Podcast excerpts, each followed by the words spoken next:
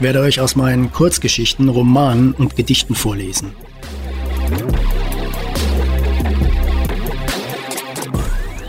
Ob Gras wirklich nicht schneller wächst, wenn man daran zieht? Dass man eine Atombombe auch im T-Shirt entschärfen kann.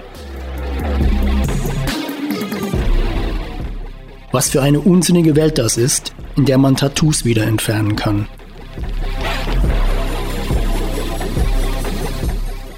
Mir sind Erwachsene suspekt, die alles wissen, die immer eine Antwort auf alles haben, die alles schon zu Ende gedacht haben.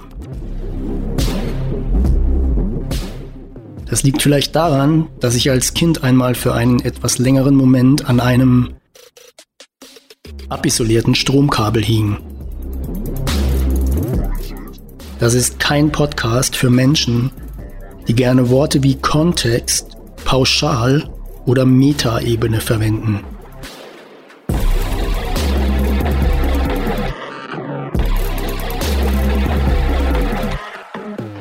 Und es ist kein Podcast für Männer, die sagen, er hat mich geschubst.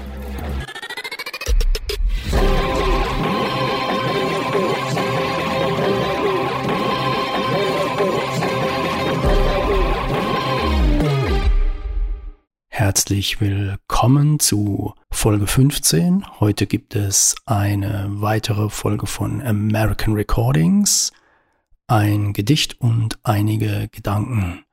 Und wer Folge 13 heruntergeladen hat, es gibt jetzt eine neue Version davon. Die alte hatte einige inhaltliche Fehler. Viel Spaß!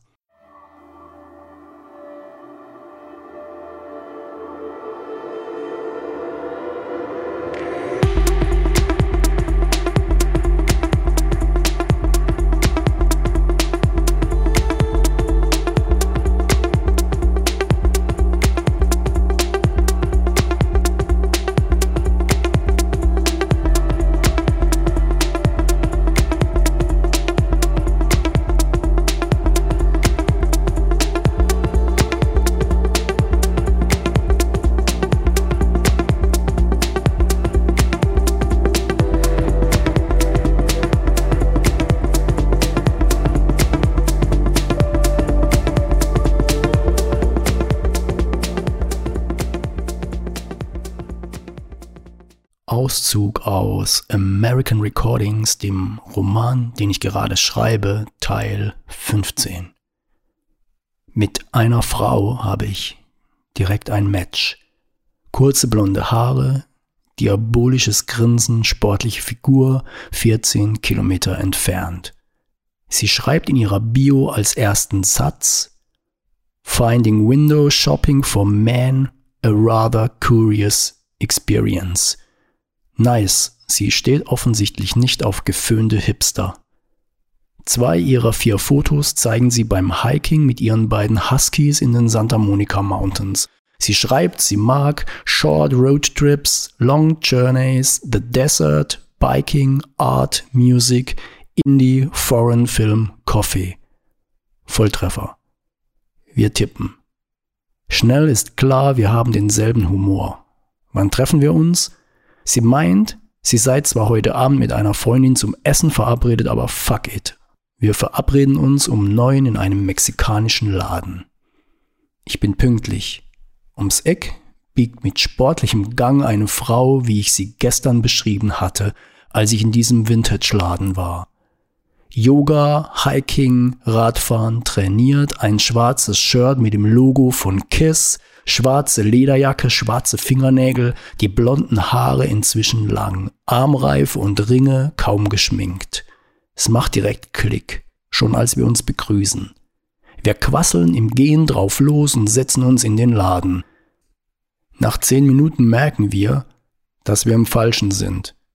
Der, in dem wir verabredet waren, ist direkt nebenan. Wir stellen uns vor, dass wir eigentlich gar nicht zusammengehören und unsere eigentlichen Dates im Laden nebenan sitzen und sich nichts zu sagen haben. Wir gehen ins Restaurant nebenan und setzen uns, bestellen Essen und mexikanisches Bier. Sie erzählt, dass sie mit einem deutschen Langweiler zusammen sei und dass seit Jahren nichts mehr laufen würde. Auf meine Frage, sie sei offensichtlich kein gewöhnlicher User der App wie ich, sondern sowas wie ein VIP mit goldenem Herz und so, antwortet sie, sie habe einen Bezahlaccount, damit sie nur Leute sehen könnten, die sie selbst vorher geliked habe. Sie sei eine bekannte Businessfrau. Sie sei auch nicht scharf darauf, dass die falschen Leute sie da sehen. Was sie so mache, frage ich. Sie zögert etwas. Dann meint sie, ach egal, ich würde es dir sowieso früher oder später sagen. Und mir gehört eine Firma für Kondome. Wir scannen uns gegenseitig und die Art, wie man ab und zu die Hand des anderen oder seine Unterarme greift, zeigt einem, was einen erwartet. Hätte bei Carolyn auch so sein können, hätten wir nicht wochenlang gechattet, sondern uns direkt getroffen, was wegen der Entfernung nun mal nicht ging. Wir quasseln und lachen viel, sie erzählt von ihrer Firma, in der sie vegane Kondome herstellt. Kalifornien, vegane Kondome. Endlich passt mal was zusammen. Sie ist ein Hippie, sagt sie, habe früher schon ab und zu mal was geraucht und viel Musik gehört, Partys gemacht. Nächte am Strand, Flower Power, Freedom. Irgendwann kommen wir auf das Thema Kaffee. Wollen wir einen Kaffee trinken gehen? Jetzt? Klar. Ich zahle, wir gehen nach draußen zu ihrem geparkten SUV. Ich steige ein, sie fährt los. Wieder sitze ich in einem großen Auto mit einer fremden Frau auf dem Weg nach. Wir parken vor dem Cantors. Es ist halb vier morgens. Dass das Cantors noch offen hat, verrät die Neonschrift über dem Logo.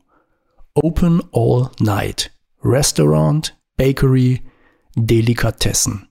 Wir gehen hinein und bestellen eine große Menge unterschiedlichen Süßkrams aus der Vitrine und zwei Cappuccino. Das Cantors ist mega bekannt in Los Angeles. Treffpunkt vieler Promis, die gerne auch um diese Uhrzeit hereinschneien. In einigen Filmen war es natürlich auch zu sehen. Und 2004 ist Barack Obama kurz vorbeigekommen. Schon cool, was für ein Charisma der Kerl hat dass man über ein Restaurant sagt, Obama sei mal kurz vorbeigekommen. Beim aktuellen Präsident würde man sicher ganz schnell die Lichter ausknipsen und die Tür schließen. Closed, Motherfucker. Es ist inzwischen kurz vor 6 Uhr. Sie fährt mich zurück zu Lucia und wir verabreden uns für nächste Woche Mittwoch zu einem Roadtrip. Mit Übernachtung. Wohin? We will see. Alright, dann bis Mittwoch. See ya. Sie heißt übrigens Angel, sagt sie zumindest.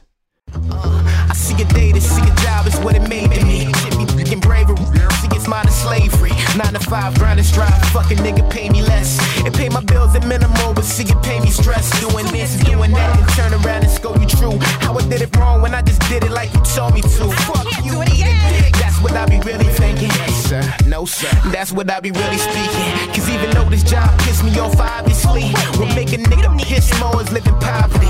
Obviously, I gotta work, suck it up and give a smirk. Smiling even though it hurt and see my boss a fucking jerk. They call it a paycheck, is really disrespect. That shit's so low, I can't afford to call collect. And that's better than Mike Jack with the White Sox. I'm steady slaving for days, just give me one shot. Nachdem mein Tag heute etwas später begonnen hat, mache ich mich auf zum dritten meiner Lieblingscafés bei Fred Siegel. Ich sitze draußen mit meinem Cappuccino und Almond Croissant, schreibe an einer Kurzgeschichte und wundere mich über drei Personen, die sich ans andere Ende des langen Tisches setzen. Alle drei haben MacBooks dabei, die sie vor sich aufklappen. Am Kopfende sitzt ein junger Mann um die 30 in Anzug, links und rechts von ihm jeweils eine Frau. Eine der Frauen stellt fünf Flaschen Wein auf den Tisch, sie legen ausgedruckte Listen vor sich hin. Weinprobe morgens um 10, ich bin gespannt. Sie entkorkt eine der Flaschen und ich traue meinen Ohren nicht. This is a Riesling from Baden. Baden? Herrschaften, da komme ich her. Okay, mal abwarten, was sie so erzählt. Sie liest den Text des Etiketts auf der Rückseite der Flasche. Lustig. Bei der zweiten Flasche, auch aus meiner Heimat, melde ich mich und sage, sorry, dass ich Sie unterbreche, aber genau da, wo diese Weine her sind, komme ich her. Normalerweise würde ich mich niemals, never ever in ein Gespräch wie dieses einmischen. Niemals. Schon aus Angst, Sie könnten sagen, und was geht Sie das an? Halten Sie sich gefälligst da raus. Außerdem, Sie sind doof. Doch das Gegenteil ist der Fall. Sie freuen sich und laden mich direkt ein, mitzutesten. Okay, Weinprobe ist nichts für mich, weil ich mich damit nicht auskenne und morgens um 10 Wein? Nope, besser nicht. Aber ich bin ja nicht ohne Grund in das Gespräch gekrätscht. Ich erzähle vom Weingut eines Freundes, genau aus der Gegend, aus der ihre Weine kommen. Dass er neu auf dem Markt sei, sehr moderne Weine herstelle und diese alle anderen aus der Gegend um Längen schlägt. Der Typ im Anzug ist Chefeinkäufer für eine große Hotelkette. Ich gebe ihm meine Visitenkarte, die erste meiner 250, die ich loswerde. Im Gegenzug bekomme ich seine und ich verspreche ihm, dass mein Freund sich bei ihm melden werde. Wir reden noch ein wenig weiter, dann gehe ich zurück zu meiner Seite des Tisches und schreibe an meiner Kurzgeschichte. Ich ärgere mich über mich weil ich es hinkriege, den Kram von anderen in höchsten Tönen zu bewerben, es aber nicht schaffe, für mein eigenes Kunstprojekt einige der extra dafür gedruckten Visitenkarten in Galerien abzugeben. Idiot. This job piss me off, obviously. Make a nigga piss more is living poverty. Obviously, I gotta work, suck it up and give a smirk, smile, and even though it hurt and see my boss a fucking jerk. They call it a paycheck, is really disrespect. That shit's so low, I can't afford to call collect. And that's better than Mike Jack with the White socks. I'm steady slaving for days, just give me one shot. Slaving all day, slaving all night. We work slow days and we work slow nights. Slaving all day,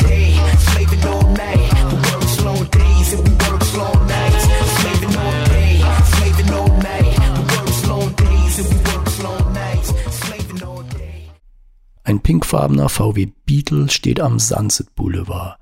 Über die Scheinwerfer hat man riesengroße pinkfarbene Wimpern geklebt. Sieht völlig idiotisch aus.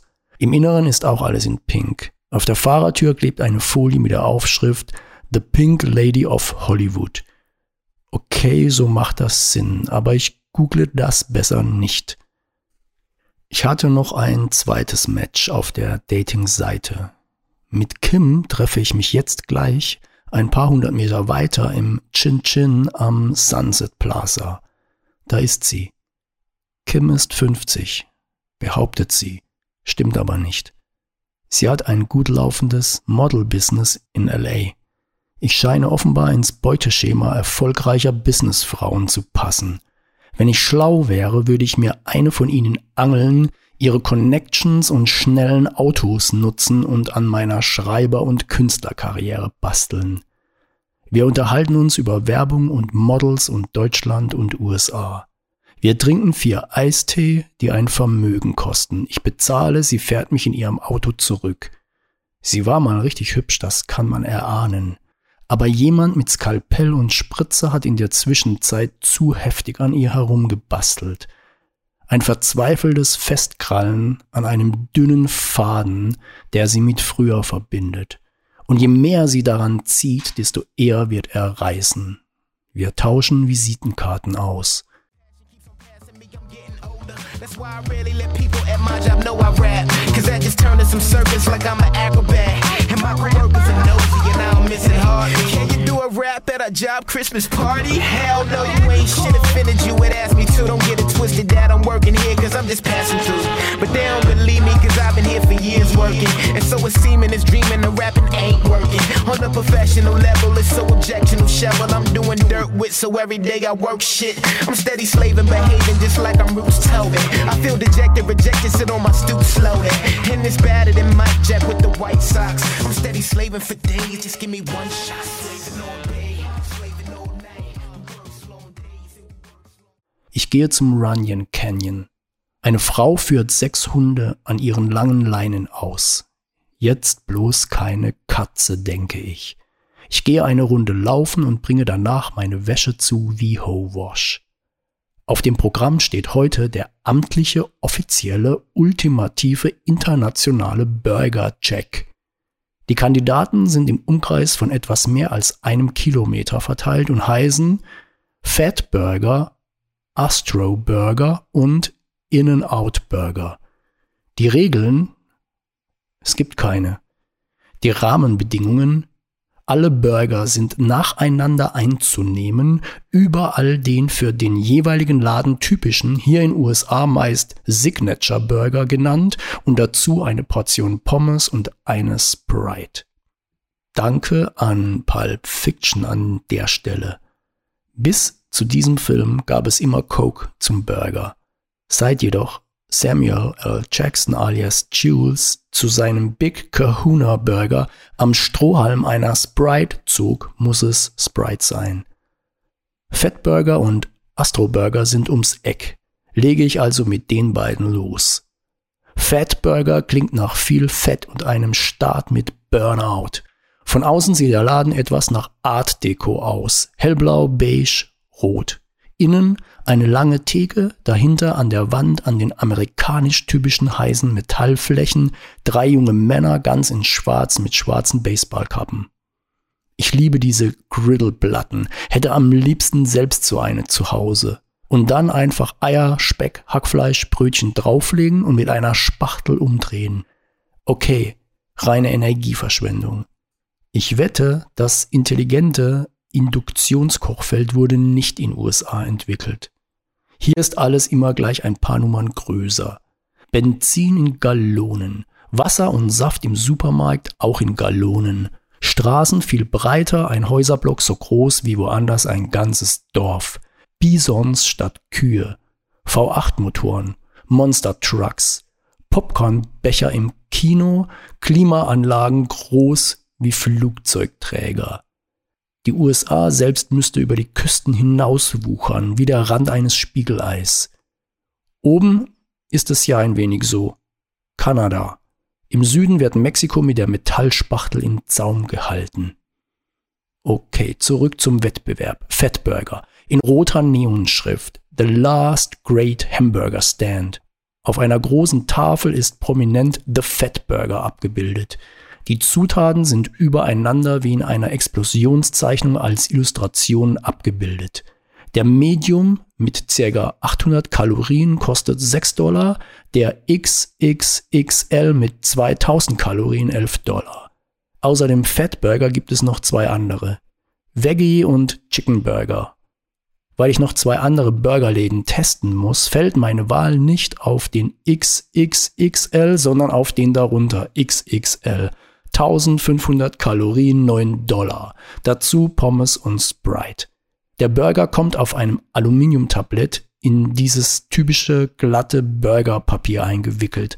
Viel Fleisch, viel geschnittener Salat, Mayo, Senf, Bacon und Käse als Add-ons und wie immer keine Gurken, Tomaten, Zwiebeln. Er schmeckt wenig gewürzt, sehr fettig, sehr lecker. Das Brötchen oben und unten ist irgendetwas aus Mehl, damit man das Fleisch nicht direkt in Händen hält. Bewertung: ein fetter Burger. Zu empfehlen. Die Kreuzung überqueren und zu Astro Burger. Etwas moderner, nur etwas. Astro steht als Neonschrift über den Grillplatten an der Wand. Es gibt viel mehr Gerichte und sie sind in Leuchtkästen abgebildet.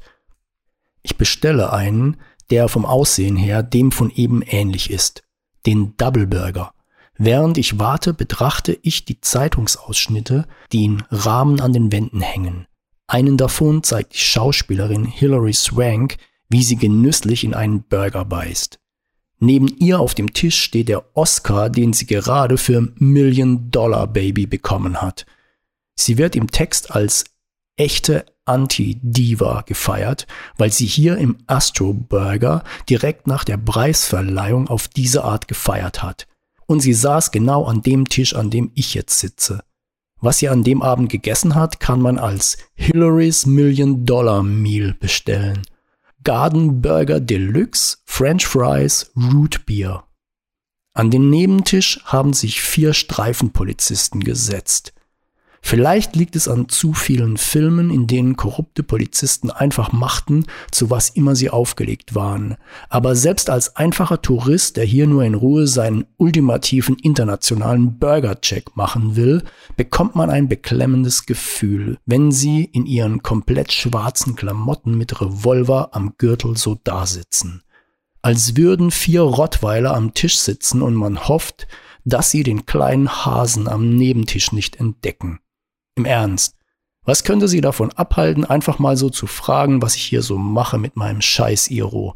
Das iPhone ständig in der Hand. Geben Sie mal her und öffnen Sie jetzt sofort Ihre Foto-App, Mister. Und warum ist da ein Foto von uns drauf? Und warum waren Sie eben noch auf der anderen Straßenseite im Fettburger? Kein Mensch isst zwei Burger hintereinander. Das ist mehr als verdächtig. Zeigen Sie mal Ihren Rechner da in der Tasche auf der soll das lustig sein? Enjoy Death steht. Sehr interessant. Was sind das für Sätze da in Deutsch? Bla bla bla, Trump, bla bla bla, Idiot, bla bla bla, Motherfucker, bla bla bla. Immerhin ist das unser Präsident. Und auf wen oder was warten Sie hier ganz offensichtlich? Los, raus mit der Sprache. Tragen Sie eine Waffe? Joe, ich glaube, wir haben hier eine verdächtige Person.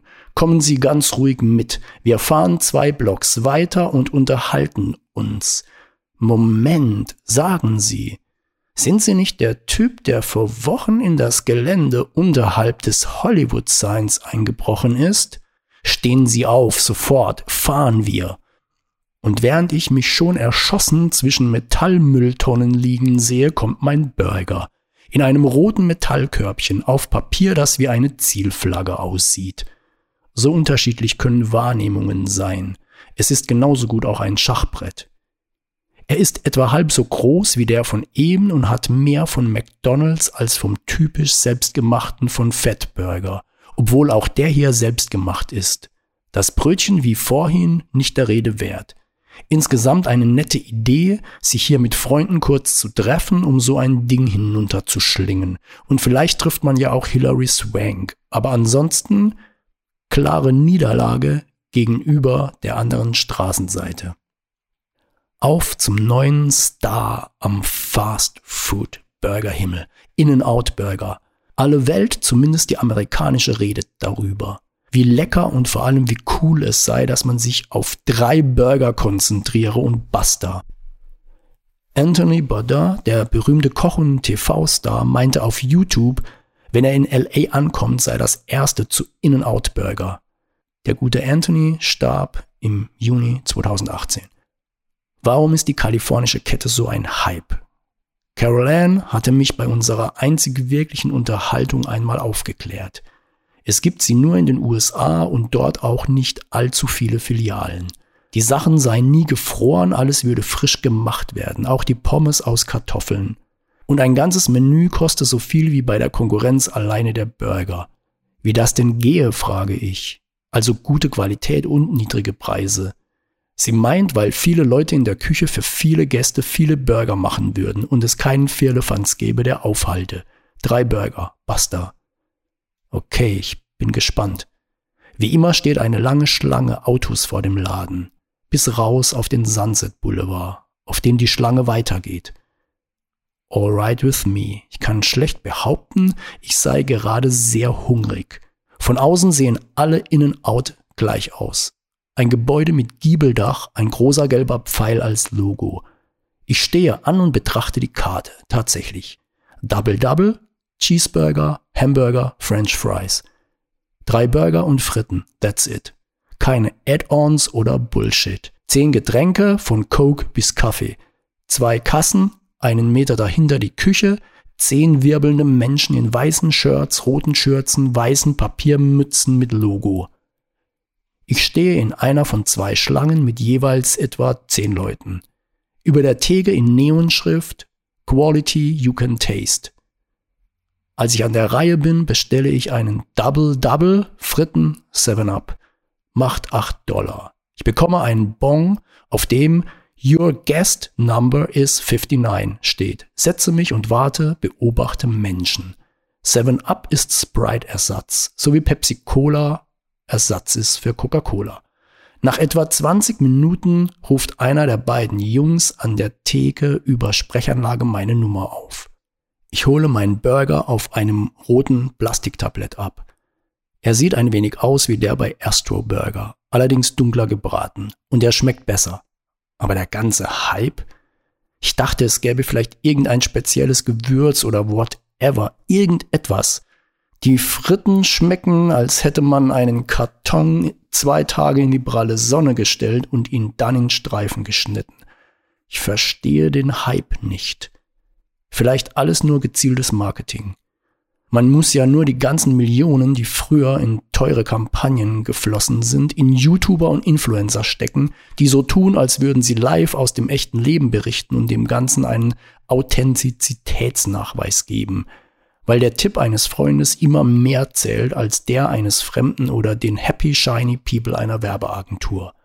Nicht gar so perfekte Aufnahmen sehen nun mal echter aus, also muss das auch eine echte Meinung sein, ein echtes Urteil. Eine Sache allerdings muss ich innen out lassen. Das mit den drei Burgern ist klasse. Konsequent. Die offizielle Reihenfolge des amtlichen, ultimativen, internationalen Burger-Checks? Gold. Fettburger. Weil genau so ein Ding schmecken muss. Silber? Innen out. Irgendwie. Vielleicht auch geblendet durch den ganzen Hype. Ein Werber ist auch nur ein Mensch. Bronze? Astro Burger.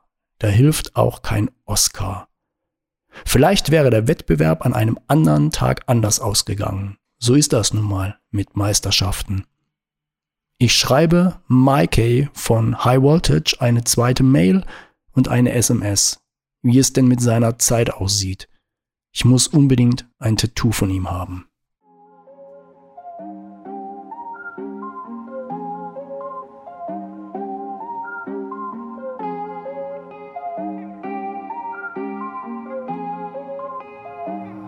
As a shawty that we ride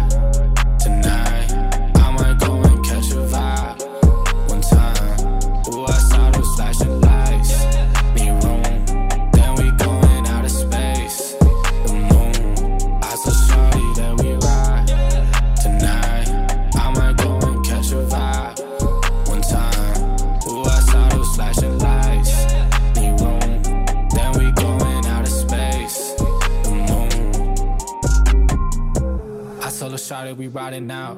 We caught a spark and we vibing now. Last time the stars ain't aligned. I told her this time let's try it out. I said, a girl, what you crying about? We in the coupe. Menschenbeobachtungen. Ich baue mir ein Restaurant. An einem der Tische, meinem Tisch, sitze entweder ich oder keiner. Ist ja schließlich mein Restaurant. In meinem Restaurant gibt es selbstgemachte Pasta, frischen Fisch, sehr, sehr, sehr teures Fleisch von erwachsenen Tieren, die bis zu ihrem schnellen Tod ein gutes Leben hatten. Ich sitze dort, nachdem ich meine täglichen Radkilometer hinter mir habe. Mein Restaurant ist im Süden, am Meer, klar. Nach dem Essen schreibe ich ein paar Stunden. Deswegen baue ich mir ein eigenes Restaurant. In Restaurants, die einem nicht gehören, unterliegt man immer dem Druck des sich revanchieren müssens. Man kann ja nicht einfach stundenlang nur da hocken. Also isst man, trinkt man, isst man und so weiter. Ich sitze also da und schreibe. Und jeder weiß, da sitzt er wieder in seinem Restaurant, isst und schreibt an einem neuen Roman, auf den alle schon ganz gespannt sind. Man muss zum Schreiben einiges hinter sich haben. Böse Narben, tiefe Wunden, herbe Enttäuschungen, einen schweren Rucksack voll interessanter Geschichten, Falten vom Lachen und mindestens 100 graue Haare. Erst dann sollte man anfangen mit Schreiben. Und man sollte mit festem Schuhwerk schreiben. Es ist wie mit dem aufgeräumten Schreibtisch und den aufgeräumten Gedanken. Ich kenne sie alle, die anderes behaupten, und ihre Arbeit taugt nichts. In Flipflops oder halbgebundenen Schlürfschuhen stolpert man nur durch einen Wald von Buchstaben. Festes Schuhwerk erdet. Es verhindert, dass man rumeiert, den Weg verlässt. Man kann den langen Weg noch einmal gehen, durch sein altes Leben, ohne Angst, dass die Schlangen von früher noch einmal zubeißen, mit festem Schuhwerk.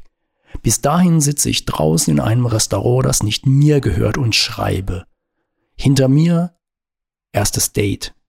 Er, lichtes Haar, Wabbelbauch, billiges Hemd mit zu großem Kragen, Geox-Schuhe oder Mephisto oder so ein Mist, schwäbischer Dialekt, sehr schlechtes Englisch. Und er redet völlig langweiliges Zeug. Sie, schwarz, eine Schönheit, tolles Kleid, schlichte aber grandiose Schuhe, ein großer, übergroßer schwarzer Ring, Hochdeutsch, sehr gutes Englisch. Das passt niemals. Bestimmt wird sie nach einem Drink sagen, sie muss nach Hause. Sie muss nach einem Drink sagen, sie muss nach Hause. Sie kann gar nichts anderes tun, als nach einem Trink sagen, sie müsse nach Hause. Die beiden hocken noch, als ich Stunden später gehe. What the fuck? Bis ich mein eigenes Restaurant habe, sitze ich draußen in einem Restaurant, das nicht mir gehört und schreibe. Am Nebentisch zwei Kroaten. Das ist schön dort, aber Naturschutzgebiet oder so ein Scheiß. Mir egal, ich werf da den Anker, wenn ich Bock hab. Weißt du, was ich mein? Schöner als Seychellen. Aber Seychellen war ich auch schon. Da gibt's so riesige Fische, Schwertfische. Weißt du, was ich mein? Ja, Marlin, Alter. Ja, Marlin. So einer ist mir mal von der Angel abgehauen. Dummheit, Egoismus, Gier. Kein Licht am Horizont. Ich sitze draußen in einem Restaurant, das nicht mir gehört und schreibe. Ein dickes Kind rennt vorbei und jagt eine Taube. Ist es nicht erniedrigend für eine Taube, dass sie von einem fetten, dummen Kind wegfliegen muss? Die langsamste Gazelle muss schneller sein als der schnellste Leopard. Ich sitze draußen in einem Restaurant, das nicht mir gehört, und schreibe. Neben mir ein Paar. Sie, Italienerin, schönes Sommerkleid, zu dem er Oma-Kleid sagt, während er ihre Schenkel tätschelt. Schöne Hände, gepflegte, unlackierte Nägel, hält in einer Hand die ganze Zeit ein Stück Weißbrot, während er ihre Schenkel tätschelt. Schwarze Haare zum Zopf geflochten, lange schwarze Wimpern. Er, Wabbelbauch, weiße Storchenbeine mit gekräuselten Haaren, blaue Socken in abgelatschten Birkenstock-Sandalen, Adidas Shorts, Tom Taylor Shirt, gibt kein Trinkgeld, lustig ist er auch nicht. What the fuck? Ich sitze draußen in einem Restaurant, das nicht mir gehört und schreibe. War jemals eine Frau tief beeindruckt vom fetten Bass, der aus einem tiefer gelegten Benz dröhnt, in dem vier Bodybuilder-Türken sitzen und in Zeitlupe am Restaurant vorbeirollen? Nein, dann sollte das jemand den Bodybuilder-Türken sagen, die mit fettem Bass in ihrem tiefer gelegten Benz in Zeitlupe an Restaurants vorbeirollen, um Frauen zu beeindrucken. Ich sitze draußen in einem Restaurant, das nicht mir gehört und schreibe. Der Kellner bringt mein Risotto mit Meeresfrüchten. Am Nebentisch setzen sich zwei Frauen, eine davon sehr hübsch. Aber die Augen. Sie sieht mein Risotto und fragt, wie ist das? Ich greife zu einer Gabel aus dem kleinen Eimer mit Besteck und halte sie ihr hin. Sie kommt an den Tisch, nimmt die Gabel, probiert, sagt, das ist ja super nett, guckt immer wieder zu mir, während ich schreibe. Zwei Leute kommen mit Hunden. Tolle Hunde, große Hunde. Sie sieht die Hunde und rümpft ihre Nase. Menschen sehen und sie einordnen. Jemanden besser kennenlernen, sich ärgern, ihn mal wieder voreilig eingeordnet zu haben, ein Vorurteil gefällt. Dann mehr und mehr Erfahrungen machen und an den Punkt kommen, an dem sich Realität und erste Einschätzung doch decken. Es sind die Augen. An den Augen erkennt man sie. Immer.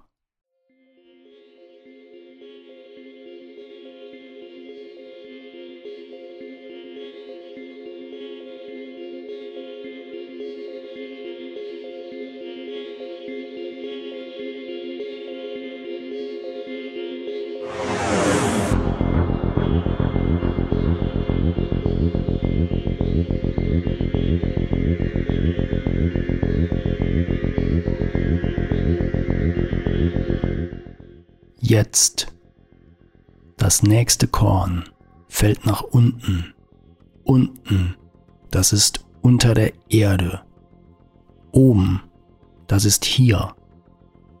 Und mit jedem fallenden Korn fehlt mehr von meinem einst so sicheren Stand, ist weg wie der Morgen, wie all die Dinge, die man am Morgen hätte tun können.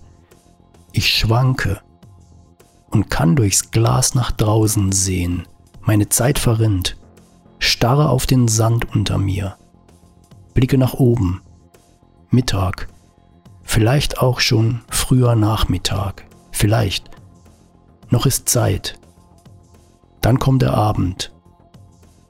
Und dann die Nacht. Und mit dem letzten Korn, das fällt, falle ich aus dieser Welt hier oben. Und dann Thank you.